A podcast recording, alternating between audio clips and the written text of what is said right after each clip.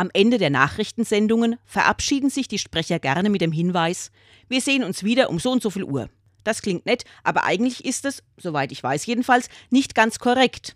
Zwar kann ich den Sprechenden sehen, falls ich zur angegebenen Zeit in den Fernseher blicke, aber dass ich von ihm oder ihr gesehen werde, wäre mir neu. Sozusagen eine Einbahnstraßenkommunikation.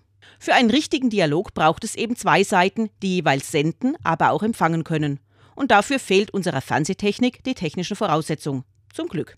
Leider funktioniert aber unsere ganz normale menschliche Kommunikation auch nicht immer reibungslos und oft kann man nicht einmal feststellen, woran es liegt. Wenn ich doch eigentlich gut höre, warum verstehe ich dann einfach nicht, was der oder die andere meint? Und wenn ich deutlich genug spreche, warum begreift mein Gesprächspartner nicht, was ich ausdrücken will? Dieses Problem wird uns vermutlich, trotz aller Bemühungen und allen technischen Fortschritts, erhalten bleiben. Nach meiner Erfahrung hilft da nur, immer wieder miteinander zu reden, Annäherungen zu suchen und sozusagen die technischen Voraussetzungen zu verbessern. Damit wünsche ich Ihnen einen schönen Tag. Und weil ich nicht hören kann, wenn Sie mir eventuell auch einen schönen Tag wünschen, ein Vorschlag. Wünschen Sie das doch dem Menschen, der Ihnen als nächstes begegnet.